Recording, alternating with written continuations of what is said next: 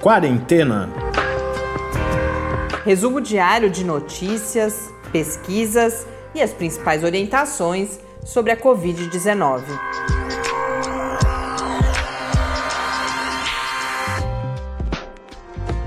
Quarentena, dia 254. Olá, começamos agora nosso do centésimo quinquagésimo quarto encontro aqui no Quarentena.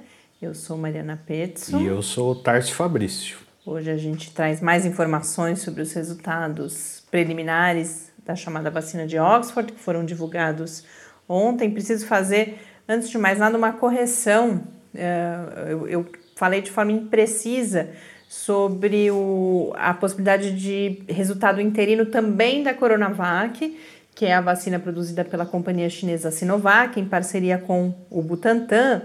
Eu falei no início de dezembro, o que se prevê é que no início de dezembro seja possível já divulgar a análise do resultado interino aqui no Brasil, porque aqui no Brasil já se chegou ao número de pessoas infectadas mínimo para que esse tipo de análise, que é o que tem trazido os dados da Pfizer, da Moderna, agora da vacina da AstraZeneca, Oxford, são esses resultados. Quando se chega a um número mínimo de pessoas infectadas, um comitê independente olha para esses dados e nesse momento já é possível, se a vacina tiver uma eficácia mais alta, e é o que tem sido observado até aqui, pelo menos ninguém viu os dados ainda, né? Mas pelo menos uh, pelos comunicados de imprensa. Então, isso já aconteceu aqui no estudo brasileiro com a Coronavac. Só que, é claro, são necessário, é necessário algum tempo para que se faça essa análise. E, e esta é a previsão para o início de dezembro.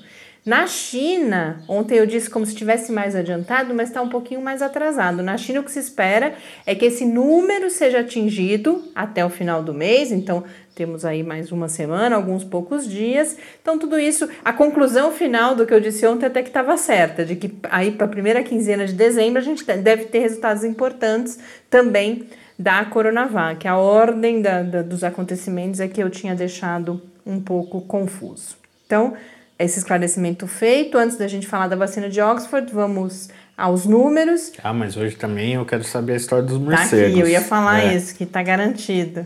Pode ficar tranquilo, Tarso e os ouvintes que estiverem curiosos. É uma nota rápida, na verdade, mas apesar de rápida, é uma informação bastante importante. Bom, vamos lá. No Brasil hoje temos registrados 6.087.608 casos de Covid-19, com 169.485 mortes, um acréscimo então de 302 novas mortes nas últimas 24 horas. No mundo, os dados da Organização Mundial da Saúde são de 58.712.326 casos. Na John Hopkins, no painel da, da Universidade de John Hopkins, 59.315.201 casos, com 1.399.073 mortes. Bom, o que, que se sabe mais hoje, ou pelo menos o que, que eu sei mais hoje, da vacina de Oxford? O mais curioso, o mais que dá margem para a gente conversar várias coisas sobre ciência é que uh, lembrem-se que a gente teve um anúncio de média de 70% de eficácia, mas podendo chegar até 90%. E por quê?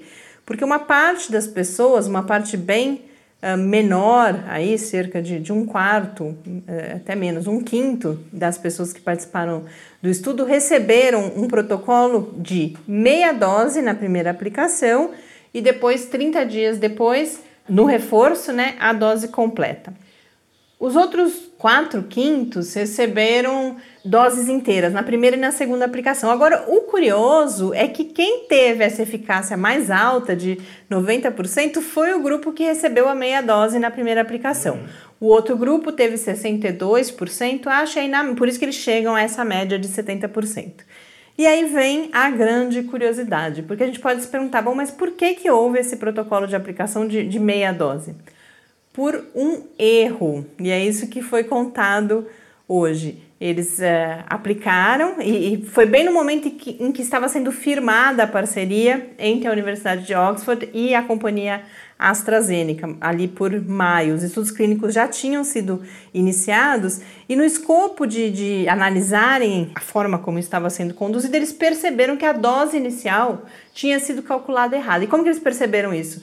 Porque eles estavam intrigados também que os efeitos adversos, que são, felizmente, não, não são graves, né? Dor no local, em alguns pacientes febre, estavam mais leves até do, do que, que se esperava. E aí percebeu-se, então, que havia ocorrido esse erro no, no, cálculo da, da primeira dose, mas se decidiu seguir com essas pessoas, que então, na segunda aplicação, receberam a dose completa. E felizmente isso aconteceu porque a gente viu que esse protocolo funcionou, aparentemente funciona melhor. Eu já faço um comentário sobre isso. Mas a primeira reflexão que eu queria trazer a partir disso aqui hoje, então, é que o erro, esse tipo de, de, de equívoco, às vezes até o, o aleatório, o acidente em laboratórios, na história da ciência há muitos exemplos desse tipo. Então, não é exclusividade agora desse estudo. E aí uma outra questão é por que então, e aí eu vi um texto na Nature falando exclusivamente sobre isso, porque desde ontem eu vinha lendo possíveis explicações para isso que sem dúvida nenhuma intriga os pesquisadores, inclusive os próprios responsáveis pelos estudos da vacina da Universidade de Oxford, que é por que, a gente teve então esse, esse resultado diferente. Uma primeira explicação é uma questão estatística. Como a gente não tem os dados, inclusive, um dos comentários que esse artigo da Nature traz, essa, esse texto né, da Nature traz, é que a hora que você tiver mais casos, essa diferença eventualmente entre os dois grupos possa se diluir. Pode ser só um acaso nesse momento. Uhum. Isso é uma explicação que é dada por pesquisadores de fora. Os pesquisadores do grupo envolvido falam principalmente em duas possibilidades, as duas relacionadas à resposta do nosso sistema imunológico. A primeira é que uma dose menor produziria uma resposta imune tal que eh, leva a uma maior quantidade das chamadas células T que produzem anticorpos, então que aí é, você treina, é, é como se o treinamento fosse melhor nesse fenômeno aí progressivo. É claro que isso é o, o, que eu pude entender da leitura, sem dúvida nenhuma, há muitos mais detalhes técnicos e, e, e de conceitos aí, mas é, resumindo nas minhas palavras, é um pouco isso. É como se a, a dose menor fosse treinando aos poucos a nossa resposta imune. E não e a sobrecarrega, outra... talvez, né, o sistema imunológico, talvez a lógica seja um pouco essa, né, sei lá. Tem a ver com a, a, formação da memória também, aqueles dois tipos de sistema imune, né, você tem aquele o adaptativo e o inato, mais a memória, enfim. Todo esse processo aí seria favorecido justamente por um estímulo menor inicialmente. E uma segunda questão a ser considerada, e essas coisas podem estar inclusive relacionadas, é que como essa vacina é uma vacina com a plataforma de adenovírus, então o que, que eles fazem? Eles pegam um adenovírus de chimpanzé, o adenovírus que é causador de, de resfriados comuns, né? Nesse caso não é nem o humano, é, é, é o de chimpanzé. Ele é modificado para não causar nenhuma doença e ele é o chamado vetor. É ele que leva para dentro do nosso corpo aquele material genético que vai ensinar o nosso corpo a identificar a proteína spike do vírus como um, um, corpo estranho e, portanto, produzir aí essa resposta que vai atacar o vírus. Mas é um também esse também é, digamos, um objeto estranho, né? Um corpo estranho ao qual o nosso organismo reage. E aí a menor quantidade teria uma resposta aí sim em menor intensidade, isso também seria importante para um eventual resultado melhor. Mas o que eles farão agora é seguir estudando o que aconteceu de fato nas próximas semanas para confirmar se é isso mesmo e se isso for confirmado, na verdade, essa é uma ótima notícia, já que você poderá vacinar mais pessoas com uma quantidade menor da vacina. Vamos, eu tinha aqui duas outras notícias, que foi o Tarso que seleciona também, essas, essas você faz eu prometer que eu vou falar amanhã. Para a gente entendendo, né, nesse momento em que a gente está vivendo esse drama dos casos crescendo e ao mesmo tempo as pessoas fazendo festa e se expondo, eu quero, sempre que a gente achar estudos desse tipo, acho inclusive interessante a gente trazer aqui. Outro dia eu falei de um casamento nos Estados Unidos e essas notícias que o Tarso selecionou são de contaminação em um cruzeiro, num navio e também numa viagem de avião. Mas isso a gente amanhã conta. Começamos por isso, a não ser que a gente tenha mais alguma notícia bombástica, para garantir que eu fale hoje sobre o morcego. Então, o que aconteceu? Foi recentemente uma, a Nature também, há, um, há, uns dois, três dias, e eu compartilho todos esses textos com vocês no Quarentena News. Tarso fez questão, antes da gente começar a gravar, de me avisar que Quarentena News já está atualizado de novo lá no site do Lab, em www.lab.fiscar.br barra Quarentena News. Esse texto da Nature vai comentar dois resultados recentes. Um é um pouco mais antigo, porque vamos lembrar isso. Há ainda uma questão em aberto e que pode permanecer por muitos anos, embora tenha sido já afastada, não definitivamente, mas tudo aponta na direção contrária, que o vírus tem uma origem uh, artificial, né, no sentido de, por exemplo, ter sido fruto de algum acidente em laboratório de pesquisa, com vírus, alguma coisa assim, tudo indica que ele tem uma origem natural. O morcego, cada vez mais está, assim, isso está quase confirmado que o morcego é um repositório importantíssimo de coronavírus, mas o vírus que se encontrou até agora em morcegos, ele tem uma distância ainda, porque na verdade ele já é 90 e poucos por cento a sequência genética dele parecida com o SARS-CoV-2, mas ainda não o suficiente para se entender que desse vírus haveria o salto para o vírus capaz de infectar os seres humanos. Então se busca, de certa forma, ou uma sequência mais parecida em outros morcegos, ou um, um animal, animal, intermediário. intermediário. Isso falou muito do pangolim e tal.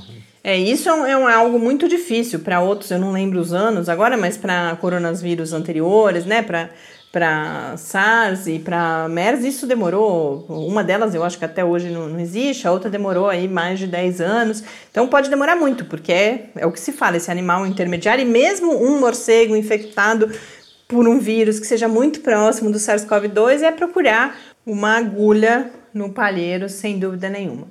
Mas o que essa notícia agora da Nature trouxe são os, pela primeira vez, se encontrou coronavírus e se sequenciou, um deles foi sequenciado já, o outro só se encontrou, muito próximos ao SARS-CoV-2 em morcegos fora da China. E eu acho que esse é o componente mais importante dessa notícia, porque essas buscas. Eh, eh, por que, eu estou falando isso? A gente sabe de toda a questão política envolvida, o preconceito, a discriminação, eh, tudo que aconteceu, ah, o vírus chinês, coisas desse tipo. E a busca que está sendo feita já considera que a origem pode não ter sido na China, embora os primeiros casos reportados sejam associados ao mercado de Wuhan, até agora não se encontrou um evidências da origem ali, inclusive, no mercado.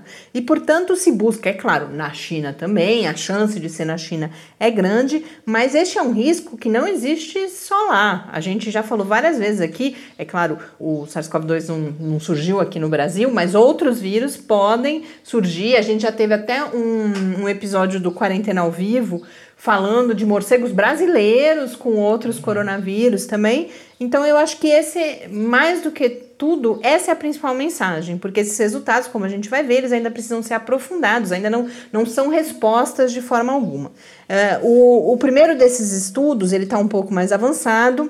Este é um coronavírus que foi encontrado em morcegos, em, mais especificamente em excrementos de morcegos guardados no Japão. Esse é um morcego encontrado em 2013 e nesse caso já foi feito o sequenciamento e esse é um vírus que tem 81% de semelhança com o SARS-CoV-2. Então ele está aquém do outro que já foi localizado na China. Ele pode ser um ancestral, ele pode estar relacionado, mas ele não é esse elo perdido entre o que já se tem e o SARS-CoV-2. Agora, um segundo achado foi feito em um morcego congelado num freezer no Camboja.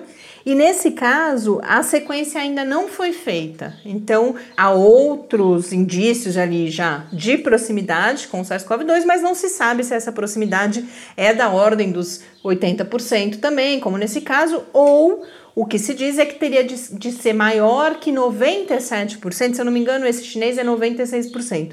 E agora precisaria ser 97% mais semelhante para já ser aí um intermediário entre o chinês e o SARS-CoV-2.